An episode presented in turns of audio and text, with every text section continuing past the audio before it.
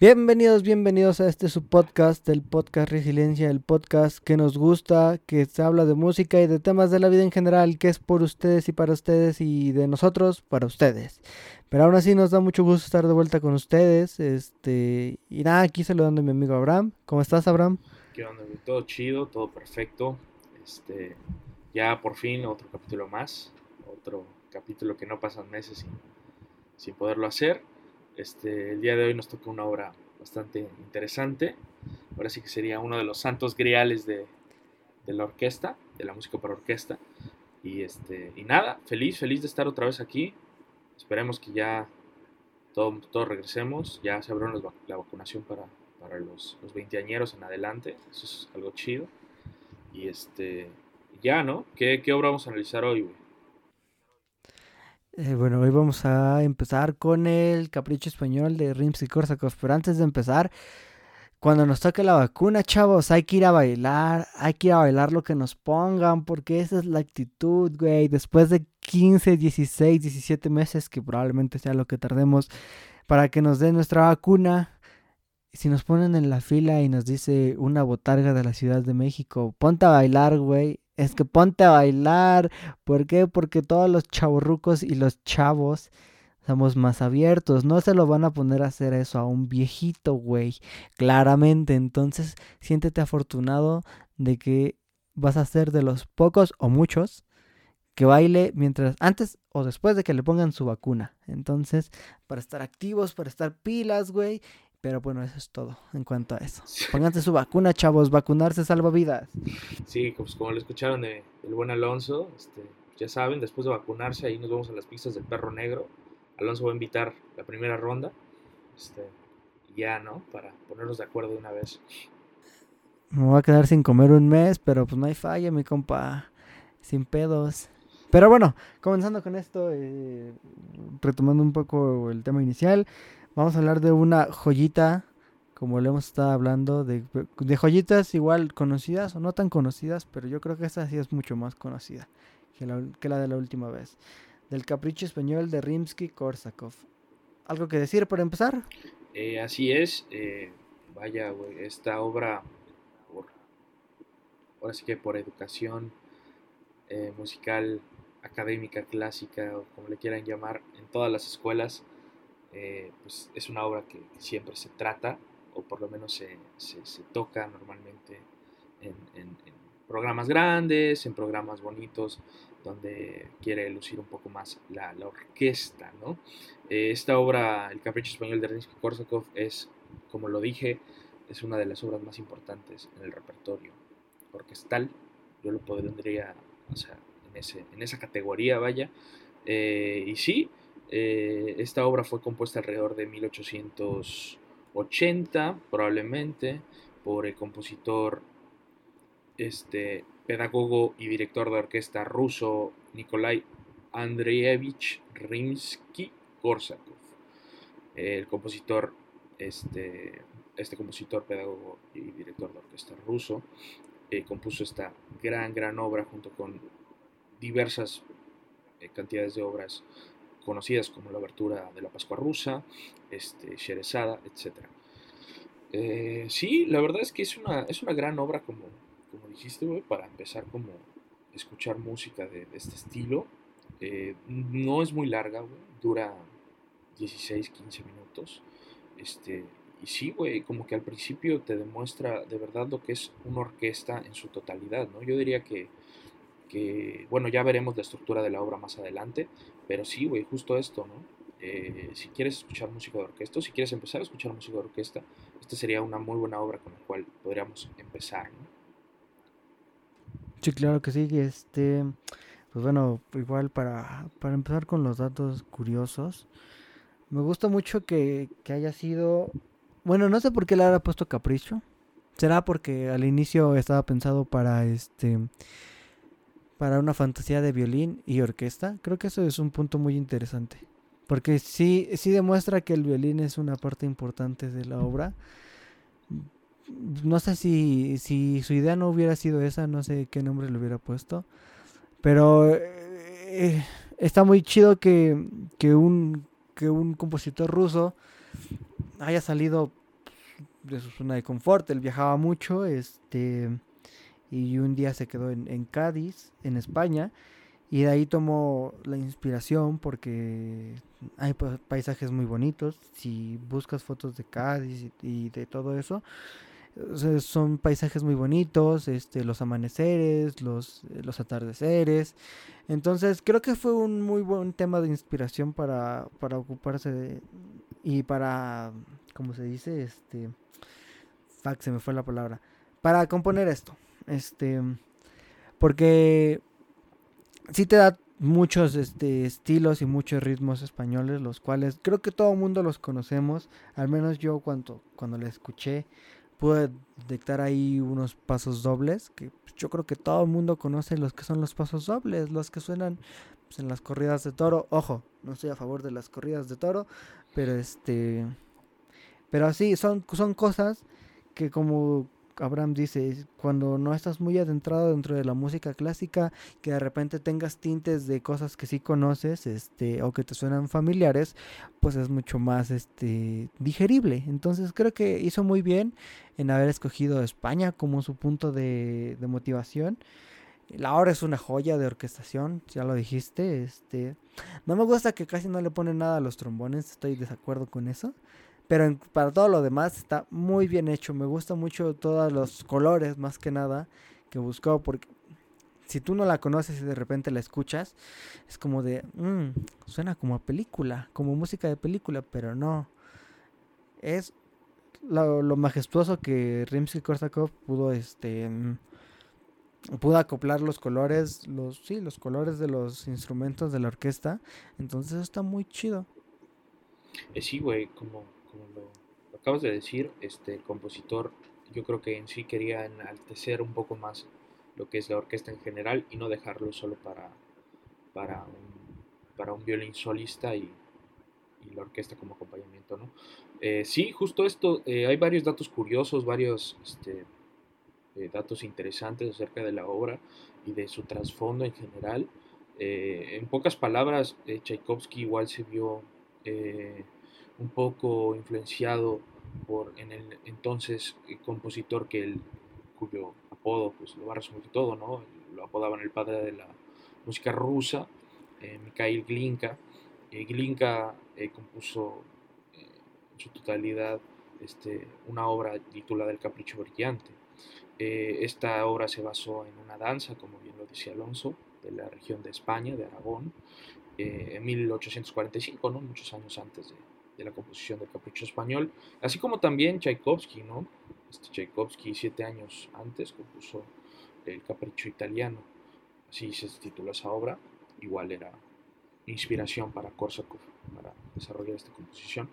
Y sí, hay esos datos, pues, la verdad, son bastante interesantes, bastante relevantes en la composición de la obra.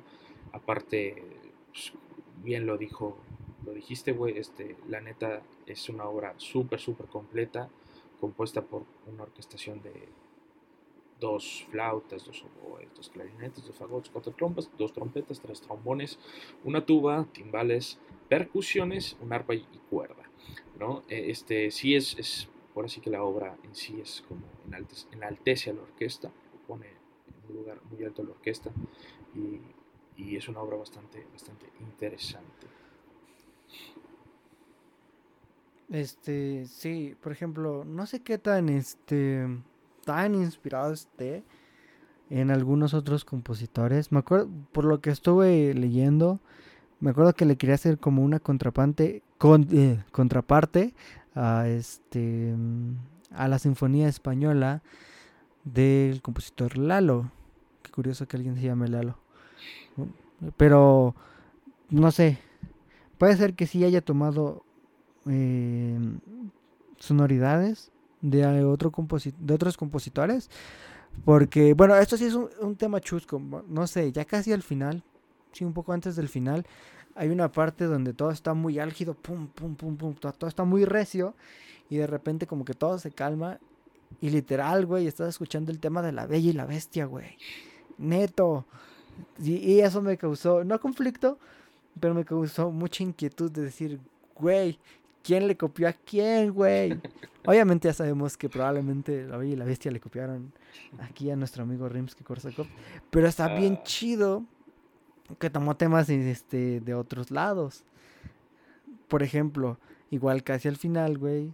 Cuando empieza todo este... em, ay, no me acuerdo. Creo que es el... dos, Fandango, tres, ¿no? cuatro, Ah, el fandango, sí. Tiene temas como de 1812, güey. Bueno, no, sería más bien yo creo que el final. Tiene como que temas de batalla, güey.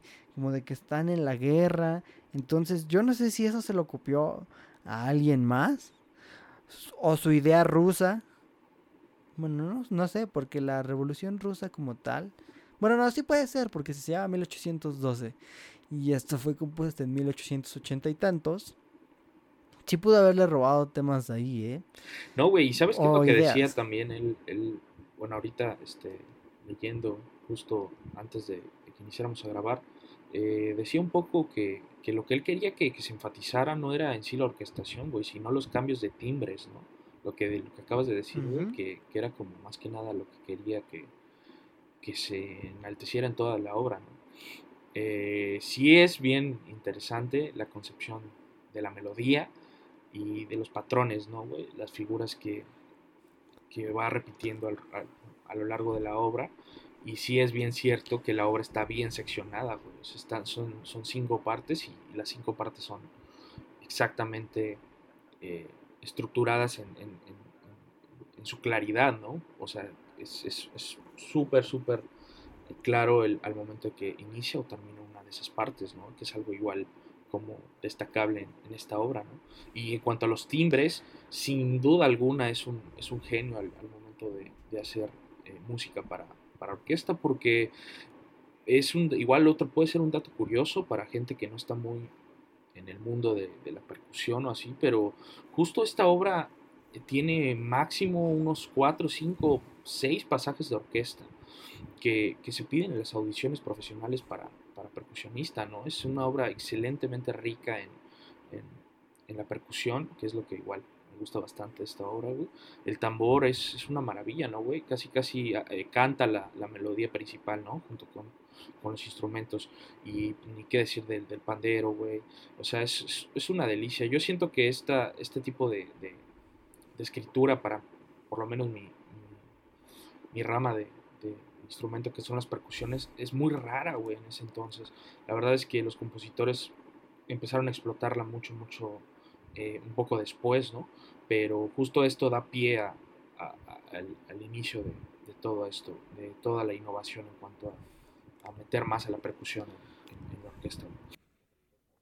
Sí, aparte, creo que lo importante de esto y por lo que sí es este es, es, es digerible para todos es que los instrumentos no están tocando simplemente notas, sino que todos tienen la idea clara y precisa de que te están dando un discurso, de que te están haciendo música descriptiva.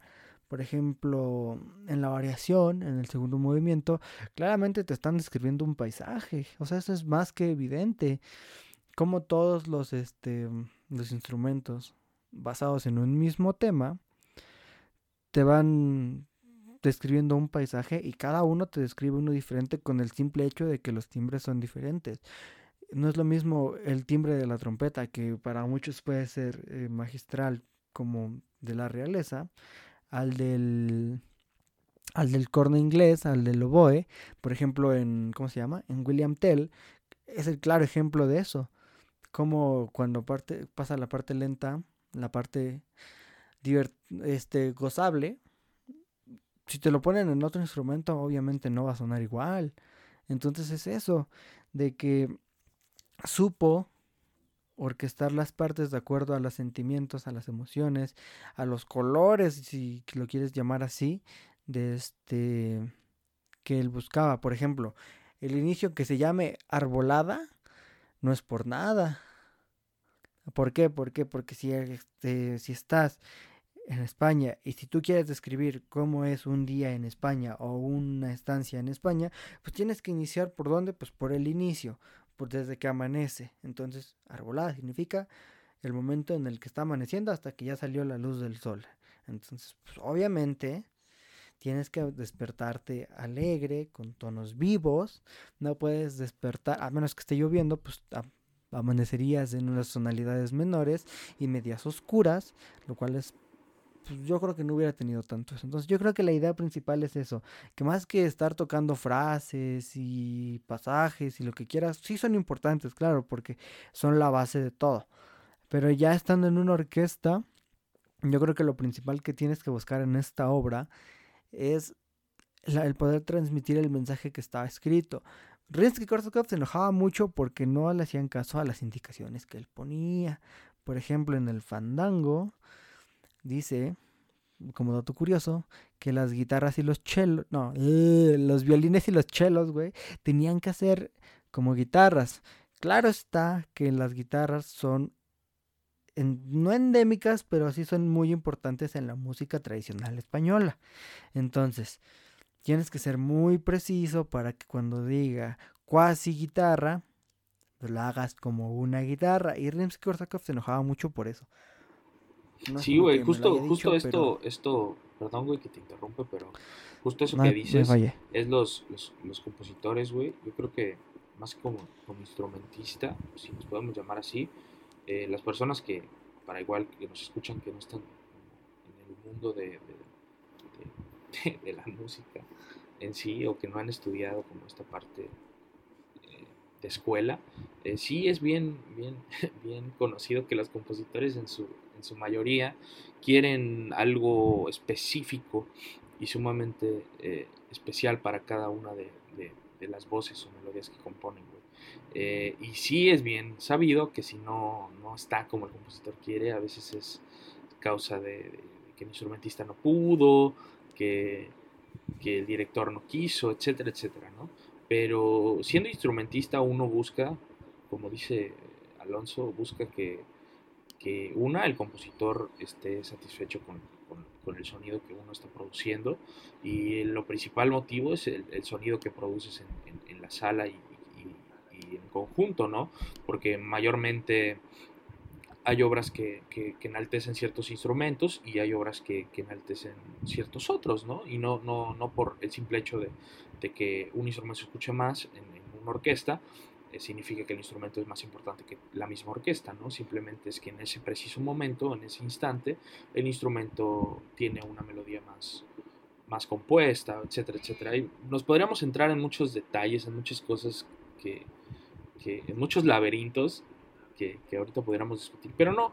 En general, yo quisiera dejar bien claro que si somos instrumentistas, nuestro trabajo también es escuchar al compositor, saber, conocer al compositor y conocer el, el bagaje de la obra, ¿no? conocer el estilo, ¿no?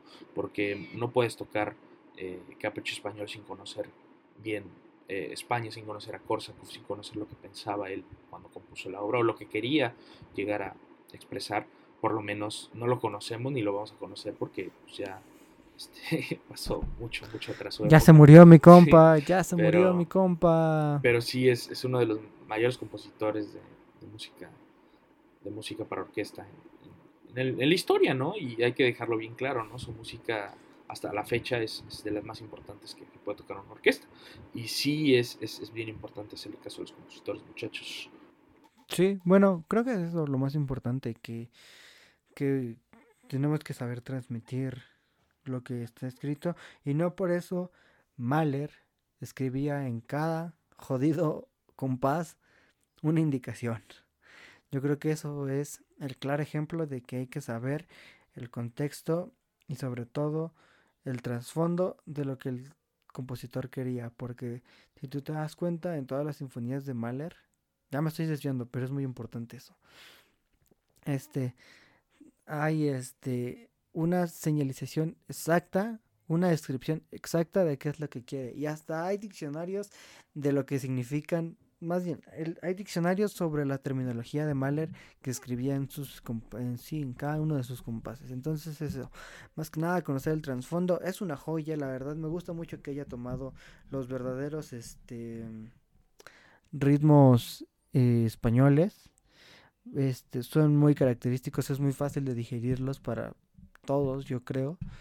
Eh, me hubiera gustado escuchar la versión solo para violín, creo que se hubiera hecho muy interesante, Porque si algo sabe hacer Rimsky-Korsakov es orquestar para un solista. Entonces, escúchenla, es muy divertida. Como dijo Abraham, no es muy larga, es bastante asequible para todos. Entonces, creo que todo el mundo va a disfrutarla si es que la escucha. Y si no, pues muy mal por ustedes porque se están perdiendo de una joya orquestal. No, güey, aparte, aparte, o sea, Dios, Dios lo guarde en donde quiera que esté, güey. O sea, qué, qué obra, güey. Por lo menos no, no, no estamos de fanboys aquí, pero si quisiera ser un fanboy sería de este compositor, güey. Este, hay un video este, en YouTube que lo pueden escuchar. Es el primerito que les va a salir si, si así escriben Capricho Español. Y justo los vamos a deletrear. Capricho es con doble C, la segunda C. Y español es como escribir español, pero sin ñ y con una G después de la A, ¿no? Espagnol, ¿no? Sería como... Espagnol, sí. Ajá. Y lo escriben, pam, le, le dan y hay una... Yo creo que la mejor eh, versión, por muchos instrumentistas que, que la hayan escuchado dicen exactamente lo mismo, es la obra de la Bernier Philharmonic, este, con el maestro, que igual Dios lo tenga donde quiera que esté súper bien y de lo mejor, el maestro Subimeta, que, que la dirige, es una belleza y el, el, en su totalidad es una hermosura. Y para, para, los músicos que nos escuchan, le están tocando al aire libre, ¿no? Al aire libre, sí, con micrófonos que pagaría mi casa, probablemente, pero, pero maldito, se suena muy bien, suena muy, muy bien. Sí, que sí, si ya son más ñoños como, como su servidor, pues igual en YouTube, si le siguen bajando, hay una que tiene ahí la, el score orquestal, entonces Uf, te puedes dar cuenta de muchísimas cosas. La verdad es bastante fácil de irlo leyendo, de irlo este eh, revisando partes por partes. Es como el karaoke, bien divertido ¿no? ir. Sí, justo. Es, es, es un karaoke, prácticamente para la gente que no lo sabe. Ir leyendo el score es un karaoke, pero por 10 voces o 20 voces. Porque no es lo mismo. Y puros puntitos negros en, en la pantalla. ¿no? Sí, sí, sí. No es lo mismo ir leyendo Amor prohibido murmura. A ir leyendo 10 notas, este, digo, 10 pentagramas a la vez. Entonces, escúchenla, les va a gustar mucho. eh, y si no, pues, pues, cosa suya, ¿verdad? No los vamos a obligar. Estamos en un país libre de escuchar lo que se nos plazca. Sí, aguántenos, aguántenos este, este tiempo que, que no nos hemos visto. Ya les- justo antes de que iniciara el capítulo estaba hablando con, con Alonso. Ya esperamos vernos pronto para organizar y esquema- esquematizar un poco más este podcast, darle un poco más de forma. Y, y sí, ¿no? Si no les gusta o para nada es de su agrado, díganoslo, ¿no? coméntenlo ahí, díganle, oye Abraham, oye Alonso, este, están hablando mucho de tonterías, este, ¿qué es eso de, de, de la, de, de, de Korsakov, quién es, ¿no? dónde vende helados, ¿no? no sé, cosas así, ¿no? Eh, pero sí, justo a propósito de esto es que eh, se involucren un poco más y, y les nazca como esa, esa espinita, ¿no? De, de querer escuchar un poco más de música, la música de orquesta. Sí que sí. Pero bueno, creo que con eso terminamos. Muy buena obra, la verdad. Magnífica orquestación, magnífica interpretación. Cualquiera que busquen por ahí. YouTube, Spotify, Apple Music, si es que son este, afortunados de tener Apple Music. Creo que cualquiera de una de las versiones que encuentren por ahí será de su agrado. Unas con unas cositas diferentes de otras. Pero bueno, con eso terminamos. Y algún tema en particular del que quieras hablar sobre la vida de la actualidad. Eh, creo que sí, mi buen amigo Alonso. Este, el primero sería. eh, ¿Qué tal? Me- Messi fútbol? campeón de la Copa América. ¿Qué tal? Ajá, Messi justo. campeón de la Copa América. Gracias, gracias por decirlo por mí, pero eh, sí, ese es el tema principal. Los que no les gusta el fútbol pueden quitar el capítulo, este, quitar los últimos 10 minutos del capítulo, porque hablaremos un poco de eso. ¿Qué tal? ¿Qué, qué, qué, ¿Cómo viste a la selección de Argentina en la Copa América? Pues mira, eh, ¿qué te puedo decir? Si alguien se merecía este haber ganado un trofeo o sí un campeonato a nivel internacional, yo creo que era Messi. Eh, para los que no lo saben, Messi, jugador del Barcelona, pues ya está, a ver, dame chance. Este, sí, jugador del Barcelona, ya está grande, 34 años, todos sus años mozos ya están pasando, aún así sigue siendo un superdotado. Pero todo el mundo, y sobre todo en Argentina, lo tachaba de pecho frío. ¿Por qué? Porque cuando jugaba en la selección no este, rendía al mismo nivel que rinde en el Barcelona. No había ganado ningún trofeo, había perdido tres finales, eh, dos Copas América, un Mundial. Y al parecer todo indicaba que ya nunca más iba a ganar un torneo internacional. Pero, eh, para los que son creyentes, Dios es grande y por Dios me refiero a Messi. Este, y llevó de la mano a Argentina, mira, así como agarró a los 25, 26 que estaban ahí. Dijo, vénganse mis niños, yo los llevo a la final. Y en la final ganen ustedes. ¿Por qué? Porque en las finales anteriores este no me ayudaron en la final y yo solito pues no puedo hacer todo. Entonces, eh, al fin los argentinos, los otros futbolistas argentinos se pusieron las pilas y dieron la cara, sacaron la garra y este Argentina campeón de la Copa América, justo y necesario para Messi. Se convierte yo creo que ahora sí en, el mejor de la historia este, con este título. Esperemos. Si es que todo marcha bien, creo que puede ser un buen papel en, la, en el Mundial de Qatar. Y creo que con eso acabaría su carrera. Eh, sí, güey, yo creo que ya se lo tenían pedido muchísimo a Messi. Él, mismo lo, decía, ¿no? Que cada que perdía una final, los primeros días de vacaciones para él eran el infierno, ¿no? Eh, pero que sí, que todo valió la pena después de ganar esa final en, el Maracaná frente a Brasil, ¿no? Eh, siento que se pierde un poco la esencia del fútbol al, no haber gente estadio o, no ver tanta gente en el estadio, pero aún así los argentinos sintieron que, que, volvieron a nacer, ¿no? Viendo a, su equipo campeonar en, en esas condiciones, ¿no? Eh, sí es bien, es bien dicho que, ya para finalizar un poco esto, que como, como dices, güey, que en cada final pasaba algo, ¿no? La suerte, el karma, Buda, Dios, eh, la persona que quieras no le daba ese empujoncito al balón, ¿no? Él creaba oportunidades. Vean los, los, los, partidos de, la selección y van a notar eso. Pero a pesar de eso, él nunca lo dejaba de intentar. Ese es un gran ejemplo para, todas las personas, para la generación que sea, eh, el nunca rendirse, el siempre querer un poco, un poco más.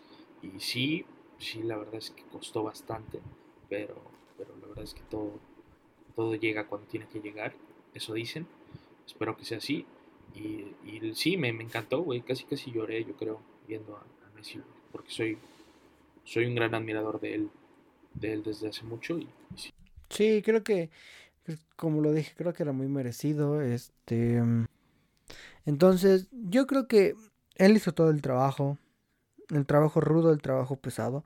Pero pues no es un extraterrestre. Quizá en otros años sí.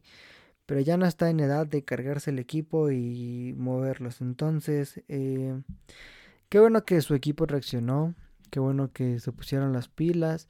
Y la verdad, lo más bonito de todo eh, fue el festejo que le que le hicieron cuando acabó. Aparte, una final muy, muy, muy pesada. Imagínate contra Brasil, en Brasil, en el Maracaná.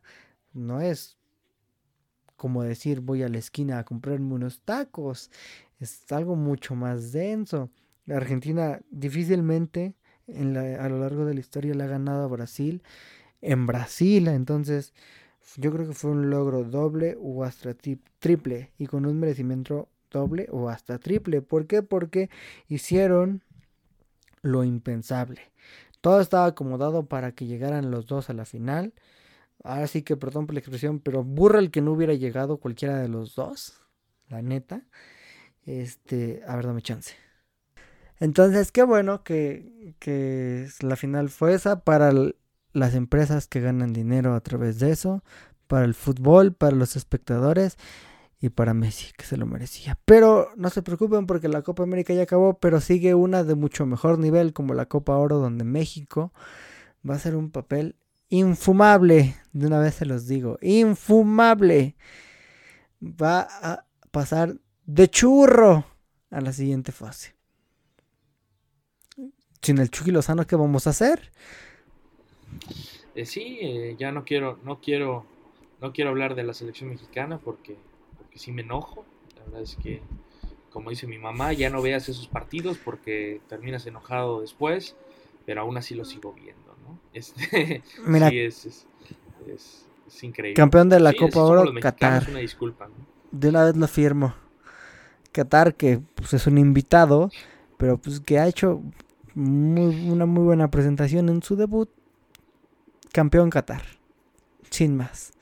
México. Sí, ya, ya, ya ha- hagan la quiniela, ¿no? Este, hagan sus, sus, sus apuestas. Sí, México eliminado en fase No nos patrocina a nadie, iba a decir un, iba a decir una casa de apuestas grande, pero no la voy a decir hasta que nos patrocine, claro que sí. Entra a. Pues entren a su casa de apuestas preferida. Sería, ¿cuál es el sinónimo? Yo creo que entra a caluroso.mx.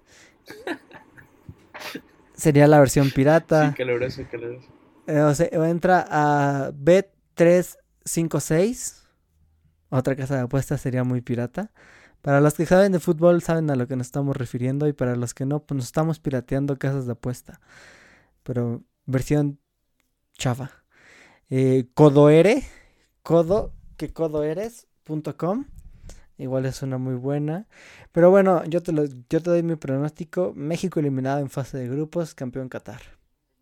Eh, sí, güey, yo, yo no espero más viendo los, el primer partido de México. O sea, bochornoso. Ah, este, cabe recalcar que esperemos que, ya vimos que nuestra figura, nuestro ídolo, que ese sí merece el respeto de todos los mexicanos, Irving Lozano, el Chucky, este, ya está mejor después del encontronazo que tuvo con la rodilla de algún jugador de Trinidad y Tobago. Este, horrible, horrible encuentro. De verdad, ningún jugador se merece, se merece que le pase eso. Es horrible. Y cada, casi, casi nos tenemos, teníamos el corazón en la mano en ese momento, ¿no? Por- viendo los antecedentes que han pasado en, el, en la historia del fútbol cuando a un jugador le sucede ese tipo de, de acciones.